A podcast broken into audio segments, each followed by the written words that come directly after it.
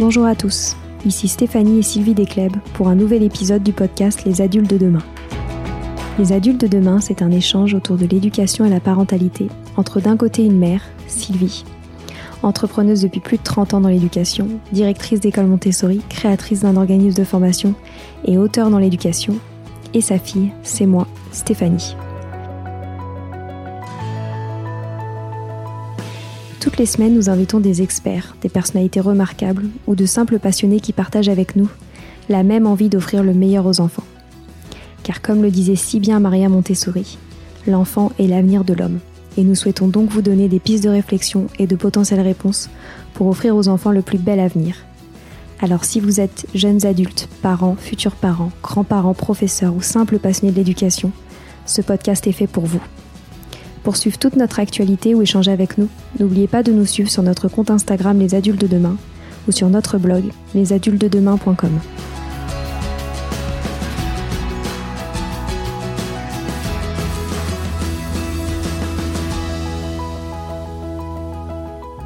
Pour ce nouvel épisode, nous avons décidé de parler de familles nombreuses. C'est un sujet qu'on connaît bien avec Sylvie, elle-même membre d'une famille de 7 enfants elle a décidé de reproduire ce schéma de famille nombreuse avec nous, mes quatre frères et sœurs et moi. Pour apporter un éclairage différent sur la vie d'une famille nombreuse, nous avons invité Cécilia Frogeman, maman de cinq garçons qu'elle a eus en seulement 7 ans, dont le plus âgé a aujourd'hui 14 ans. Elle nous parle de ce projet de couple, de ses grossesses et surtout de l'amour qui a toujours été un guide dans l'éducation de ses cinq enfants. Je vous laisse découvrir son témoignage si riche.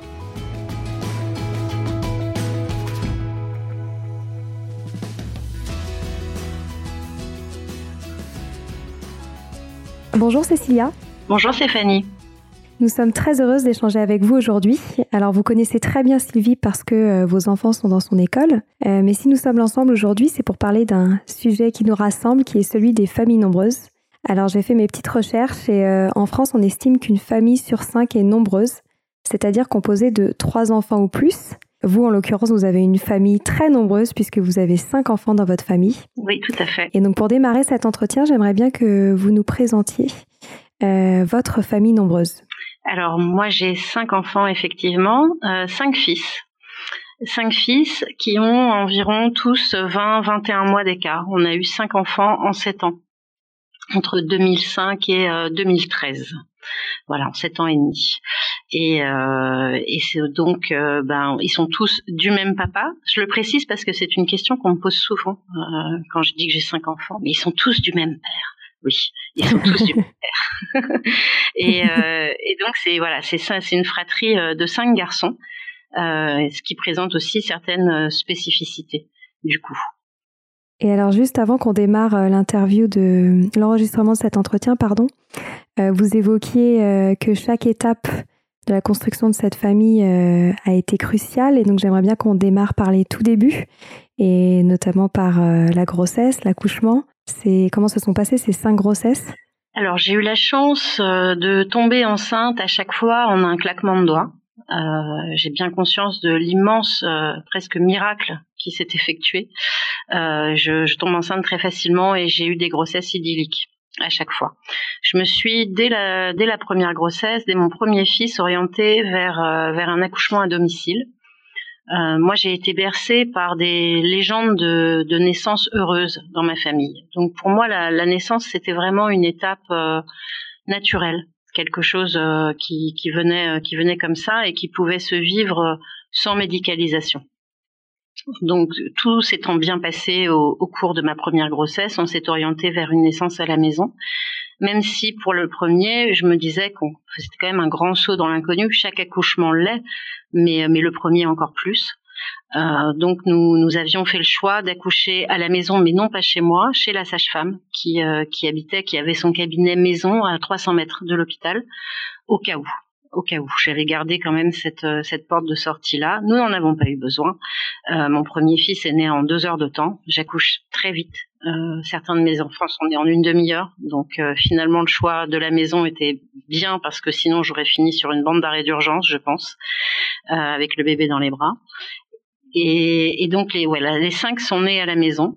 les sages-femmes n'ont pas toujours eu le temps d'arriver. Nous sommes restés parfois une demi-heure avec notre nouveau-né qui allait très bien sous la couette, à le, contempler émerveillé. Et, j'ai eu cinq naissances absolument folles, différentes les unes des autres, euh, certaines tonitruantes, d'autres dans la douceur. Mon, troisième, par exemple, est né euh, en une petite demi-heure et jusqu'à 20 minutes avant, je pensais que j'étais pas en train d'accoucher. J'étais bien à terme, hein, j'étais. Euh, mais pour moi, c'était pas possible, quoi. J'avais des, des, contractions presque de, de, fin de journée normale. Et mon mari a appelé la sage-femme parce que lui était convaincu que j'étais en train d'accoucher. Elle est arrivée, j'ai perdu les os et un quart d'heure après, on l'avait dans les bras. Il faisait 4 kilos, donc c'était voilà. Euh, et, quand on connaît mon troisième enfant qui est, euh, qui est dans la douceur, dans la délicatesse, euh, toujours, Sylvie pourra le confirmer.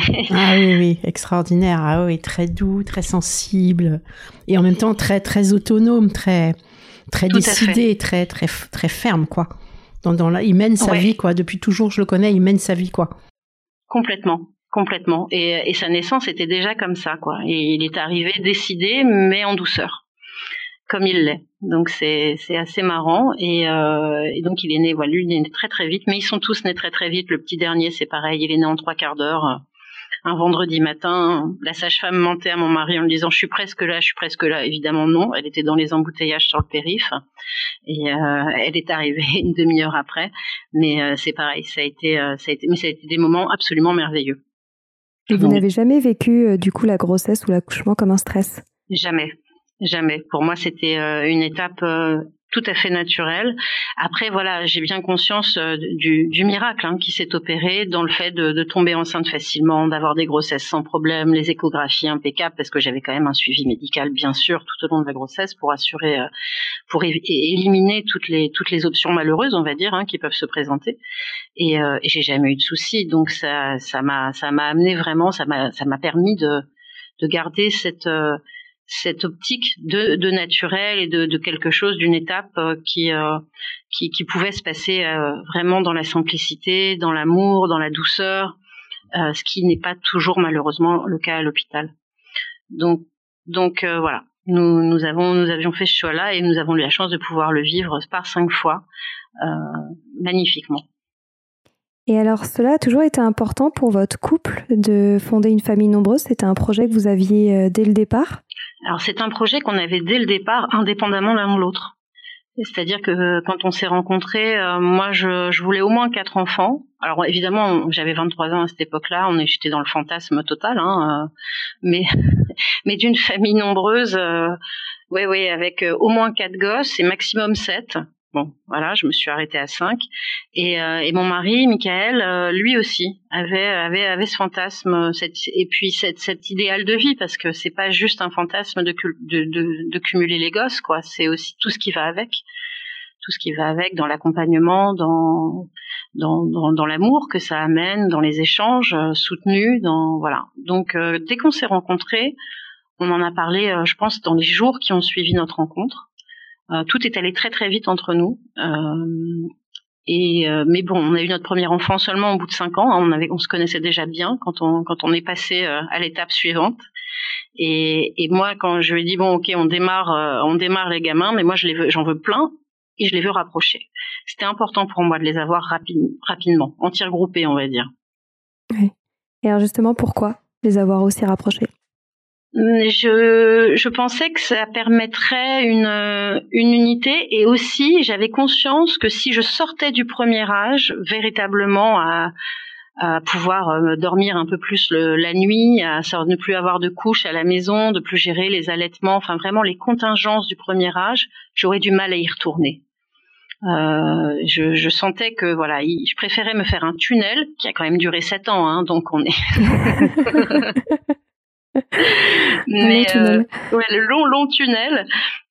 Mais je voilà je, je sentais qu'après ce serait beaucoup plus compliqué de d'y retourner finalement en, connaissance de cause une fois qu'on aurait repris une vie euh, plus apaisée euh, et, moins chaotique parce qu'avec avec des nouveau-nés des bambins c'est toujours un peu le chaos quand même.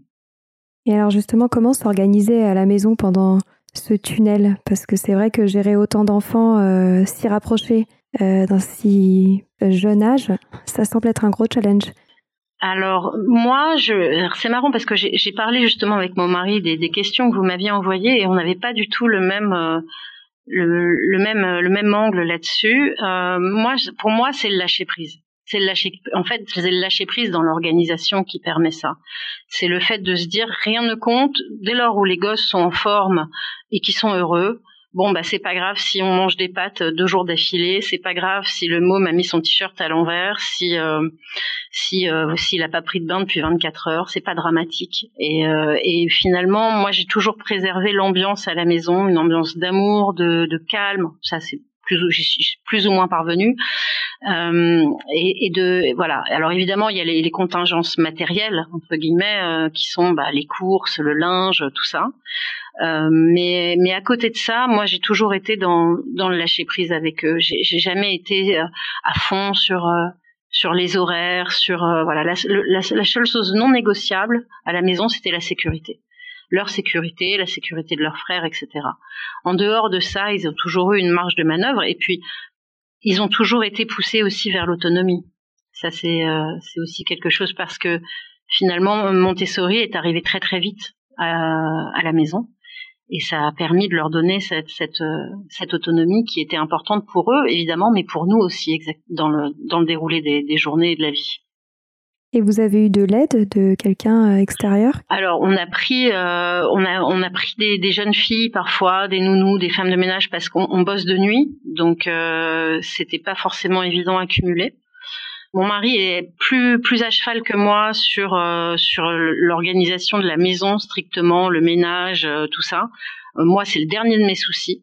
Donc, pour éviter les conflits, on a pris quelqu'un à la maison, ce qui nous a permis de, de lâcher un peu là-dessus. C'était un budget qu'on préférait mettre là qu'ailleurs parce que justement, on voulait limiter les sources, les zones de friction.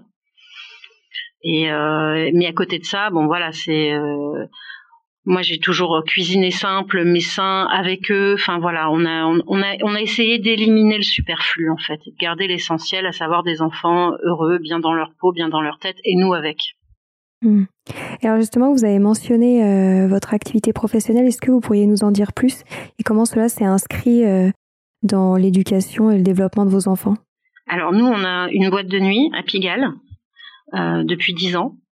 Euh, bon, alors là, évidemment, depuis moi, on travaille beaucoup moins. Mais, euh, mais mon mari euh, fait pas mal de nuits. Moi, j'étais plus sur la journée. Donc, ce qui me permettait d'être plus proche et de, travailler sur les horaires des, enfants. Mais du coup, c'est vrai qu'ils ont été habitués euh, assez petits à être soit avec avec leur père, soit avec moi. Alors tant qu'ils étaient l'été, évidemment, j'étais un petit peu assignée à résidence. Mais enfin, c'était un choix. Il n'y avait pas de pas de contrainte à ce niveau-là. Pour moi, je le vivais pas comme tel, en tout cas. Et, euh, et, ensuite, bah oui, ils ont souvent vu leur père euh, partir euh, le soir. il lit l'histoire et au lieu de monter regarder un film, bah il part bosser quoi. Donc, mais je crois que ça les a amenés à, à comprendre que bah c'est, la vie était comme ça et puis qu'on gagnait notre notre notre vie comme ça, que ça nous permettait de leur offrir certaines choses, de vivre dans un cadre agréable et que et que finalement il y avait pas de saut métier ni en termes d'horaire ni en termes de d'activité et qui nous voyaient heureux aussi là-dedans. Et, et, plus ils grandissent, plus c'est quelque part une source de fierté pour eux. C'est assez rigolo. Bon, quand il y a des, des, des, stars qui viennent, euh, qui viennent chez nous, etc., ils sont toujours les premiers à s'en réjouir. C'est assez, assez mignon. C'est adorable. Est-ce que vous avez réussi ou est-ce que vous avez essayé de préserver euh, du temps pour votre couple à deux ou pas nécessairement? Alors ça, j'ai pas hésité non plus à prendre des babysitters ou des nounous sur des plages de 24 heures, à mettre les grands-mères à contribution. Faut dire que j'ai quand même les grands-mères euh, qui sont formidables, ma mère et la mère de mon mari qui sont des grands-mères extraordinaires. Donc euh, on n'hésite pas, ouais, à les, à les mettre chez les mamies ou à faire venir une nounou 24 heures et à s'échapper euh, comme on peut. Alors parfois on va s'échapper au boulot. Hein. clairement, on a des grosses soirées, on doit aller travailler tous les deux, bon on y va, mais c'est des moments qu'on se garde pour nous quand même. Et, euh, et, pendant les vacances scolaires, ils sont très souvent euh, chez les mamies également. Et ce qui nous permet d'avoir d'avoir du temps à deux parce qu'on on, leur dit toujours que s'ils sont là, c'est parce qu'il y a eu un couple amoureux et qu'il enfin, qu'il faut que ce couple le reste, quoi. Et, et mon mari et moi, on a aussi toujours considéré que notre couple était euh, était comme le sixième enfant finalement était comme le sixième enfant et qu'il nécessitait euh, du soin et attention. Et euh, alors bon voilà, il y a des périodes où c'est plus compliqué, hein, forcément, euh, quand il y a un stress sur le boulot quand il y a un gosse qui est pas en forme ou qui pose souci. Enfin voilà, il y a des, des, choses un peu ponctuelles qui peuvent contrarier les plans. Mais globalement, oui, on a toujours tenu quand même à, à garder ça et à, à, se permettre des plages, des plages horaires sans culpabiliser. J'aime beaucoup l'image du sixième enfant. C'est une super belle image. Et euh, souvent, on nous pose des questions parce que c'est vrai que donc euh, nous aussi, on est une famille nombreuse. Et les questions qu'on me pose souvent, c'est comment est-ce qu'on arrive à ce que chaque enfant trouve sa place?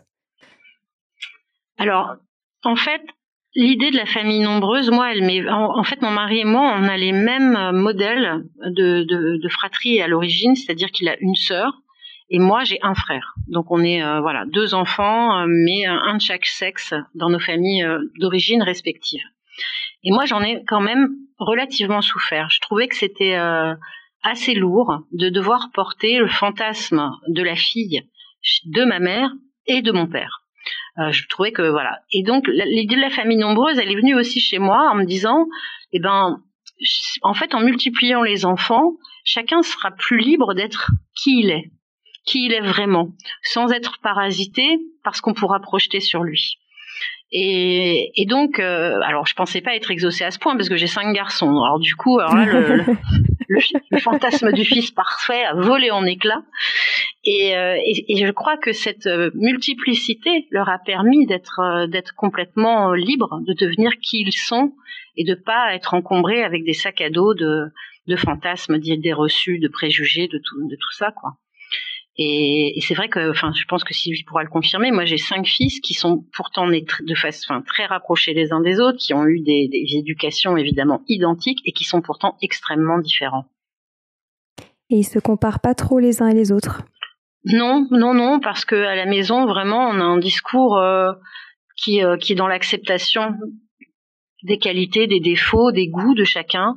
Et, euh, et puis c'est plus une, une spécificité, bah il y en a un qui va être bon là-dedans, l'autre qui est nul, et puis on s'en amuse sans que ce soit moqueur ou quoi que ce soit, en disant bah c'est pas ton truc quoi, c'est pas ton truc, toi par contre c'est le tien, vas-y quoi, si t'aimes ça, donne-toi là-dedans, ça, te réussit.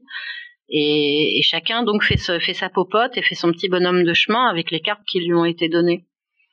Et c'est super mignon à voir. Est-ce que vous essayez parfois de garder du temps en individuel avec chacun d'entre eux? Oui, alors ça c'est quelque chose auquel on veille euh, énormément, même si c'est un temps qui s'inscrit dans le quotidien. Ça va être par exemple, moi je peux euh, presque tous les jours proposer à l'un d'entre eux, viens, on va cuisiner tous les deux.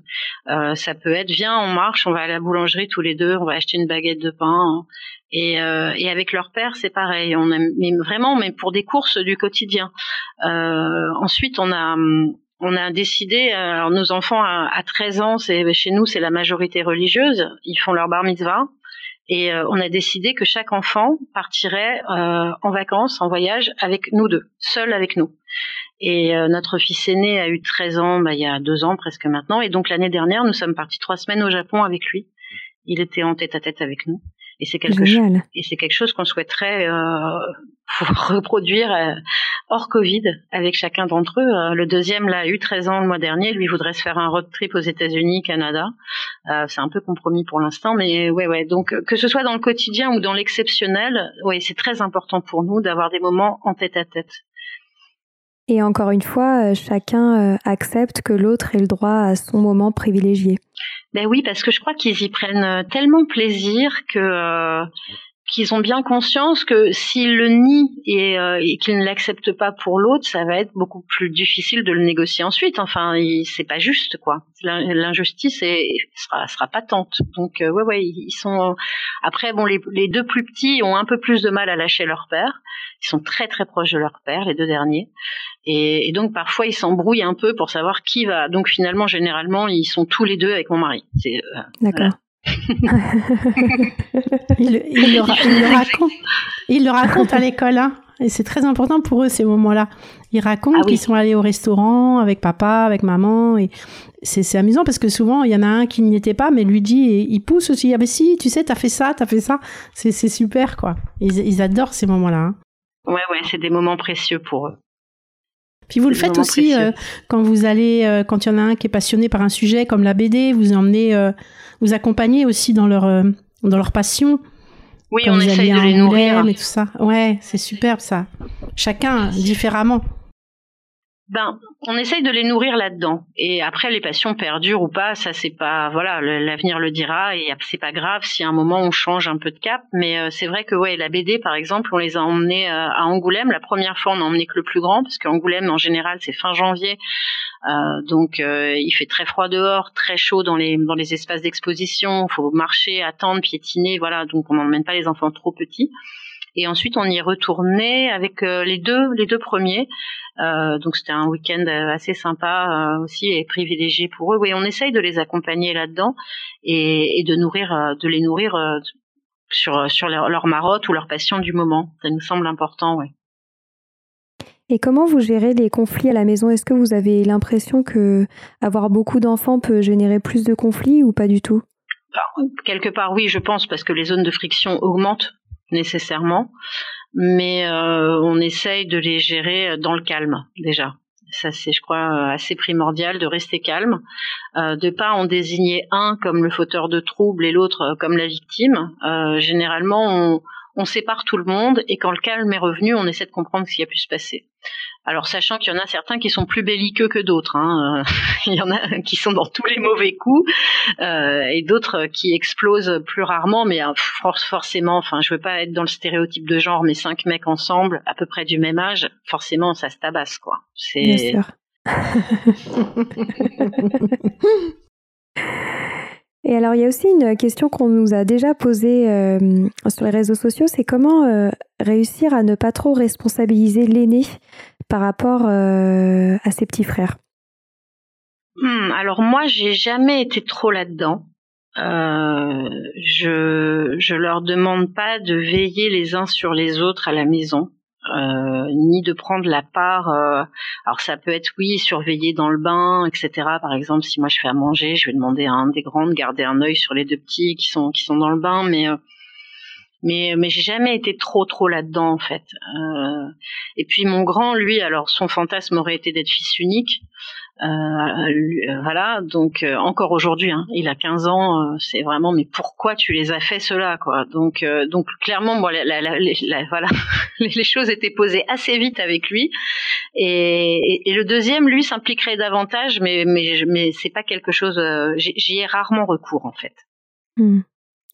Et alors, comment vous pensez l'expliquer le fait qu'il vous demande justement pourquoi il a eu des petits frères?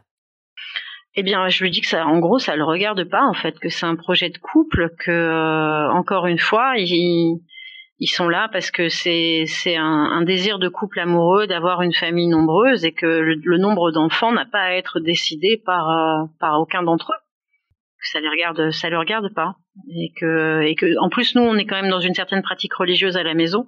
Donc dans ces cas-là, on se défausse pas mal en disant, écoute, nous on n'a rien décidé, hein. c'est comme ça. Si t'as des réclamations à faire, c'est pas à nous. Hein.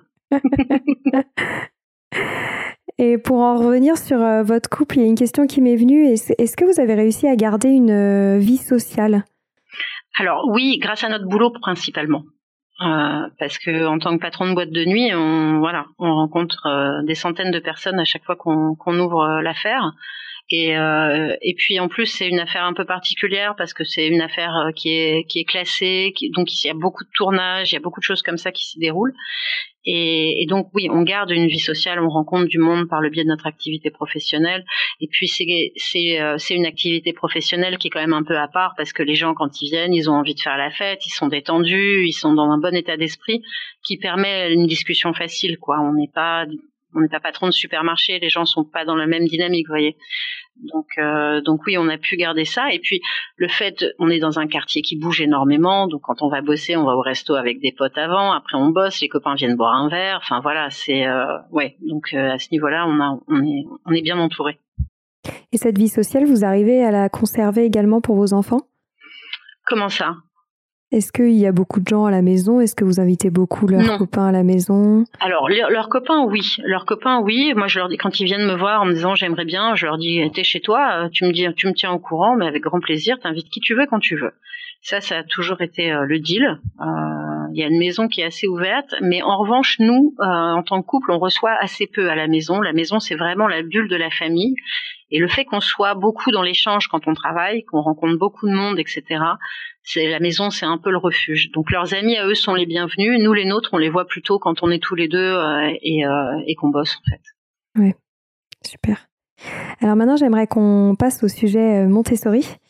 Alors comment est-ce que vous avez connu cette pédagogie et comment vous avez choisi cette pédagogie pour l'éducation de vos enfants? Alors, euh, moi, j'ai lu pas mal euh, quand j'étais enceinte de, mon grand. J'ai, lu énormément.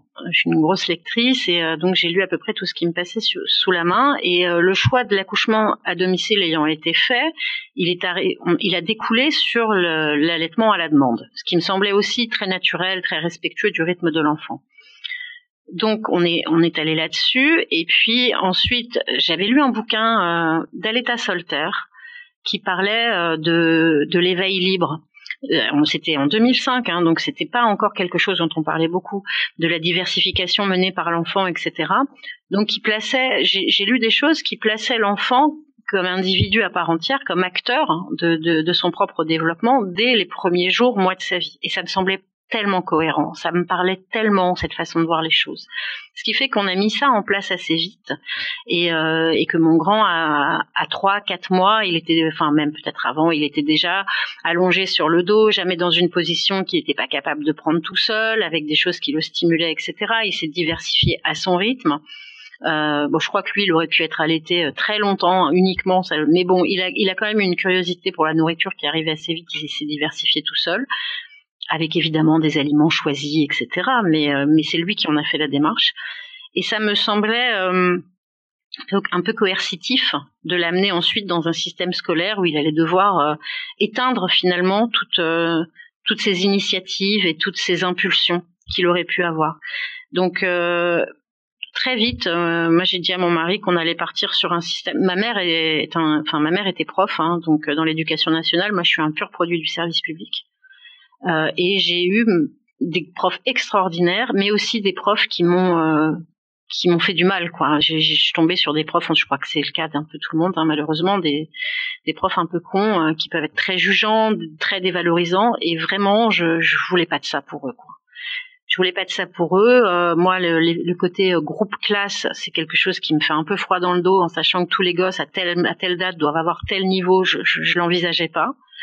Euh, et donc, on a commencé à chercher des écoles alternatives euh, très vite, très vite, puisque euh, à l'âge de deux ans, on est allé l'inscrire dans une école Montessori du Val d'Oise. Et, et puis à la maison, il y avait déjà des choses qui étaient mises en place aussi euh, en termes euh, voilà d'environnement avec des marchepieds, avec le fait de les laisser s'habiller comme ils le souhaitaient en leur donnant le choix. Mais pareil, très très vite, vers 18 mois, 2 ans, tu veux le t-shirt rouge ou bleu, tu veux le yaourt à la fraise ou le yaourt à la banane. Ils étaient acteurs de leur euh, de leur choix et de leur vie quoi. Et, Montessori, ça nous a semblé idéal pour ça. Et, donc on y est venu, euh, on y est venu très très vite et, nous y sommes encore 15 ans après quasiment. Incroyable. Est-ce que vous pensez que c'est particulièrement positif? Pour une famille nombreuse, justement Oui, bien sûr. Ah ben, totalement. Totalement. Parce que le fait qu'il soit poussé à, qu'il soit poussé à l'autonomie dès le plus jeune âge, enfin, c'est même pas qu'il soit poussé à l'autonomie, c'est en fait qu'on respecte leur désir d'autonomie. Parce que je pense que c'est quelque chose d'inné chez l'enfant, l'autonomie. L'envie de faire tout seul, elle est, elle est présente, elle est là. Euh, et, qu'une éducation plus traditionnelle, euh, eh bien, elle va, elle va éteindre ça en fait. Et, donc nous, on l'a toujours écouté, et puis on a toujours eu cette curiosité en fait de voir qui ils étaient. Moi, j'étais fascinée quand ils se mettaient à parler, à s'exprimer, euh, de, voir ce qu'ils avaient dans la tête, de voir euh, leurs envies, bah, au, point que moi, je, signais avec les premiers, et je leur ai appris euh, quelques trucs en langage des signes quand ils étaient bébés, par exemple, parce que j'avais, bah, ils commençaient, et, et, encore une fois, il y avait très très peu de docs là-dessus à l'époque mais c'était génial quoi. Moi je voyais, je me souviens de, de Noé mon grand, il, il, signait en pleine nuit qu'il voulait du lait, non froid, euh, qu'il avait qu'il avait chaud, qu'il avait soif. Enfin c'était tellement mignon quoi. Et, et moi j'ai toujours adoré ça, qu'ils se révèlent quoi, de voir qui ils étaient. J'avais cette curiosité envers l'individu envers les individus qu'ils étaient. J'avais pas du tout envie d'avoir des, des, fils modèles ou des ou des ou de les formater quoi. Je leur transmets des valeurs certes, mais mais ils sont qui ils sont et ça j'y peux rien donc autant m'en réjouir quoi et partir à cette découverte-là avec curiosité. Et toute la scolarité de vos enfants s'est bien, entre guillemets, déroulée? Alors, il y a eu un petit accro, mais il en est sorti euh, du bien. Euh, quand Noé était en CP, il s'est retrouvé face à une instite euh, qui était une bourrique. Voilà, une, une, une instite. Euh, je, je, comprends même pas qu'elle soit arrivée dans une dans une école alternative, quoi, parce que vraiment c'était. et, et, il avait passé trois ans avec une instite extraordinaire, une éducatrice extraordinaire en maternelle qu'il connaissait donc très bien. Et ça commence à frotter avec avec la nouvelle, mais très très vite, hein, euh, au bout d'une dizaine de jours. On fait un rendez-vous. Et avant la Toussaint, tout ça. Hein, et elle me dit, oui, de toute façon, Noé est comme ci, Noé est comme ça. Et elle me sort des trucs, mais hyper jugeants, hyper dévalorisants. Et là, je me dis, non, mais ça va pas le faire, ça va pas le faire du tout. Et euh, de maternelle, qui le connaissait très bien, euh, m'a dit non mais faut faut l'enlever là parce qu'elle va le bousiller quoi et elle-même était bon un peu en porte-à-faux parce que forcément c'était sa collègue tout de même mais euh, elle m'a dit faut faut faut pas le laisser avec elle quoi elle va ça ça va être terrible et du coup elle m'a dit puisqu'elle avait été formée à bonne école elle m'a dit allez voir Sylvie Desclèves dans les Yvelines. Euh, elle va elle va pouvoir vous voilà. Et, on s'est rencontré avec Sylvie un mois après et euh, on a organisé le déménagement du Val d'Oise vers les Yvelines et nous sommes arrivés à la rentrée suivante. Et nous y sommes Incroyable. Sylvie, tu veux euh, partager un peu euh, ton, ton témoignage justement sur euh, l'arrivée de ces enfants dans ton école et comment tu trouves que l'éducation justement de Cécilia et Michael est particulièrement un exemple pour tous. Je sais que tu nous en parles souvent à la maison.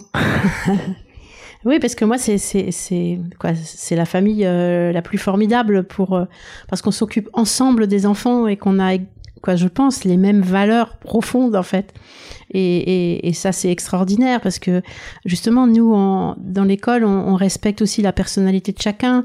Et, et c'est comme ça que c'est un vrai bonheur aussi de, de s'occuper des enfants de Cécilia et Michael parce que parce qu'ils sont chacun différents. Et, et quand même par contre, avec des valeurs communes euh, de, de, générosité, de tolérance, de réflexion, qui sont qui sont extraordinaires. Donc donc euh, que pour nous en tant qu'école, euh, pour moi c'est fabuleux quoi. C'est la famille euh, rêvée quoi. Et puis en plus, Cécilia et Michael, ils ont toujours développé justement cette autonomie de l'enfant qui fait que ce sont des enfants qui se prennent en main, mais en même temps, il y a, y a aucune peur de l'adulte, donc mais avec respect. Donc ils disent ce qu'ils ressentent. Moi, ils me le disent. Hein, oh, ben non, Sylvie, t'es pas venue l'autre jour, pourquoi et tout. Mais gentiment, quoi. Ça part du cœur et c'est toujours. Avec euh, avec euh, beaucoup de beaucoup de tolérance, beaucoup de compréhension, avec euh, aussi une, un regard sur l'autre aussi qui est assez extraordinaire, je trouve.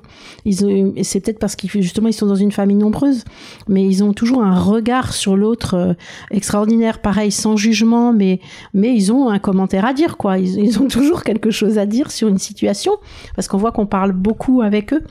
Donc comme moi, moi j'ai pour ça que j'ai vraiment voulu qu'on interviewe Cécilia parce que c'est, c'est pour moi c'est une famille extraordinaire. Alors tout roule pas euh, comme sur des roulettes. Il y a, des, moments qui sont plus durs que, d'autres avec certains et, c'est pareil. On en parle ensemble, on, on, on communique. Donc ça c'est extraordinaire parce que moi je suis toujours partie du principe que que hein, si on veut euh, bien s'occuper d'enfants à l'école, on doit être la famille et l'école ensemble et avoir une communication euh, euh, totale quoi. Et on se cache pas les choses, on, est franc et en même temps on se respecte. Donc pour moi c'est extraordinaire quoi. Et je pense que ce qui est important aussi, et ça me rappelle une discussion qu'on a eue ensemble, Sylvie, où aussi tu mettais en avant que Montessori, c'est avant tout une philosophie de vie et des valeurs. Et si l'adulte arrive à les transmettre, c'est là où il comprend toute la magie de cette pédagogie-là. Ah ouais, c'est sûr. Pour moi, c'est beaucoup plus une philosophie de vie que qu'une pédagogie. Et c'est pour ça que euh, que ça marche bien avec euh, avec Cécilia et Mika et les enfants. C'est qu'on a on a la même philosophie de vie, quoi la même chose. Et bon, évidemment, on se ressemble avec quelques années d'écart, mais vous aussi, on a eu, j'ai eu cinq enfants en sept ans. Euh, bon, j'ai eu garçon et fille. C'est pour ça que j'aurais bien aimé qu'il me fasse une petite fille là, parce que parce que le dernier, il est un peu grand. mais elle veut, elle veut non, pas. Sylvie, arrêtez. Vous savez bien que ça n'arrivera plus. oui, je sais, mais c'est terrible. Le dernier, il commence à trop grandir, quoi. Et euh, oui, on a, c'est, les valeurs communes. Et là, c'est extraordinaire. Et on voit que les enfants, bah, ils sont heureux à l'école aussi. C'est ça qui est important pour moi. C'est que comme ils sentent que, que, que leur famille euh, va dans le même sens que nous, qu'il y a un respect mutuel, mais, mais eux, ils peuvent vraiment s'épanouir. Parce que c'est souvent le problème quand les parents euh, sont pas sûrs de la pédagogie, de la philosophie, ou, ou ne la partagent pas totalement à la maison. Il y en a qui disent qu'ils la partagent, mais ils la partagent pas totalement. Euh, les enfants, bah, ils s'épanouissent moins. Tandis que là, ils sont vraiment heureux. Ils sont comme dans leur, ils sont comme chez eux, quoi. Ils se sentent à l'école comme chez eux. Ah oui, ça, je peux le confirmer, oui. ah mais c'est pour moi, c'est c'est le meilleur, euh, la meilleure des choses. C'est vrai qu'il y a une cohérence, il y a une cohérence totale entre la maison et l'école, euh, dans, le regard que les adultes peuvent porter sur eux, dans les échanges qu'on a avec Sylvie. Ils savent très bien que s'il y a un problème à l'école, euh, on en parlera à la maison et vice versa. Euh, donc c'est une équipe quoi. Pour moi, pour moi avec Sylvie, on, est une équipe qui, enfin moi j'ai des moments où on bosse pas mal et où Sylvie voit presque plus mes gosses que je ne les vois. Donc sur des courtes périodes évidemment, mais ça peut arriver. Et, et donc c'est vraiment, il y a un passage de relais quotidien qui se fait. Et, euh, et, il faut voilà cohérence et, euh, et, respect et communication. Et ils savent très bien ils savent très bien qu'il y a un front commun hein, de qui n'est pas contre eux hein, qui est autour d'eux qui est là pour les pour les non pas pour les éduquer mais pour les élever quoi. Pour les élever. Et de ce fait ils sont rassurés aussi. Parce qu'ils savent qu'on a les mêmes valeurs qu'on pour eux quoi. D'amour pour eux et de d'envie de réussite de vie quoi une fois, je me souviens, j'avais une discussion avec mon deuxième et euh, sur les limites qu'il fallait poser parfois, qui n'étaient pas forcément agréables pour les enfants. Et, euh, et, je leur avais dit, mais oui, mais ce sont comme des murs sur lesquels vous vous pouvez vous appuyer pour grandir. Les limites, vous pouvez vous appuyer dessus et puis après, quand vous serez adulte, vous en ferez ce que vous voudrez. Et, il m'avait dit, euh, mais non, mais tu sais, maman, les murs, ça sert aussi à nous protéger. Et effectivement, je pense qu'ils se sentent en sécurité, entourés par une bande comme nous. C'est super. On arrive bientôt euh, à la fin de cet entretien. Cécilia, j'aurais aimé vous poser une dernière question. Euh, c'est plus si vous avez euh, un dernier conseil, enfin même plusieurs derniers conseils à partager à, à des jeunes couples qui rêvent de la famille nombreuse mais qui ont peur de se lancer dans cette aventure. Alors, il faut pas avoir peur du manque de sommeil. Franchement, c'est c'est c'est une lapalissade, mais il faut pas avoir peur de ça. Hein. C'est c'est une réalité qui sera commune de toute façon à tous les jeunes parents. Et, euh, il faut euh, aussi euh, se faire confiance, je crois. Euh, n'écoutez que des, conseils de gens qu'on respecte, de gens qui ont eu eux-mêmes des familles nombreuses de façon heureuse. Pareil pour l'allaitement, par exemple. N'écoutez que les conseils de femmes qui ont allaité longtemps avec bonheur et ne pas prendre tout ce qu'on va tout ce qu'on va entendre au pied de la lettre. Faire son, son propre chemin, se faire son propre avis, quel que soit notre âge. Parce que j'ai une sage-femme qui m'avait dit ça un jour, j'avais trouvé ça merveilleux. On assume toujours notre nos propres erreurs, plus ou moins, mais on parvient à les assumer. On assume beaucoup moins celles des autres dans l'éducation des enfants. Et euh, quand on est euh, poussé à faire quelque chose euh, par par l'entourage, mais qui peut être médical, familial, scolaire, etc. Et qu'on va contre nous-mêmes, plus contre l'enfant. Alors là, c'est la porte ouverte aux tensions, aux crises et à tout ça. Donc il faut se faire confiance. Il faut faire confiance aux enfants aussi. Euh, si on va à leur rencontre, si on va à leur découverte, les enfants nous appartiennent pas. Ils nous ont été confiés. Et, euh, et, si on est là pour les regarder s'épanouir et pour le, leur donner euh, le soutien qu'il faut dans les moments où ils en ont besoin, alors c'est une aventure absolument merveilleuse, ah, merveilleuse. Voilà. C'est super. Merci beaucoup Cécilia, c'était passionnant. Merci à vous. Merci Cécilia. Merci à vous. Voilà, c'est fini pour aujourd'hui.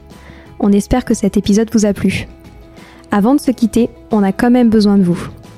Si après avoir écouté cet exposé, vous ressortez avec plein d'idées pour apporter le meilleur aux enfants, n'oubliez pas de nous laisser 5 étoiles et un petit commentaire sur Apple Podcast, sur iTunes ou toute autre plateforme d'écoute de podcast. Cela nous aidera à mieux ressortir et surtout à nous motiver pour continuer cette aventure ensemble. Si vous avez des suggestions, des idées de thèmes, des questions à poser, n'hésitez pas à nous contacter sur les réseaux sociaux, Instagram ou LinkedIn, en tapant les adultes de demain. Nous serions ravis d'échanger avec vous. Si vous souhaitez en savoir davantage sur Sylvie, je vous invite vraiment à aller voir son blog sylvidesclep.com ou à la suivre sur Instagram en allant sur son profil sylvidesc, D-E-S-C, Montessori. Enfin, si vous souhaitez en savoir plus sur le calendrier des prochaines formations Montessori, rendez-vous sur www.apprendre-montessori.fr. On a hâte de vous retrouver vite et à très bientôt sur les adultes de demain.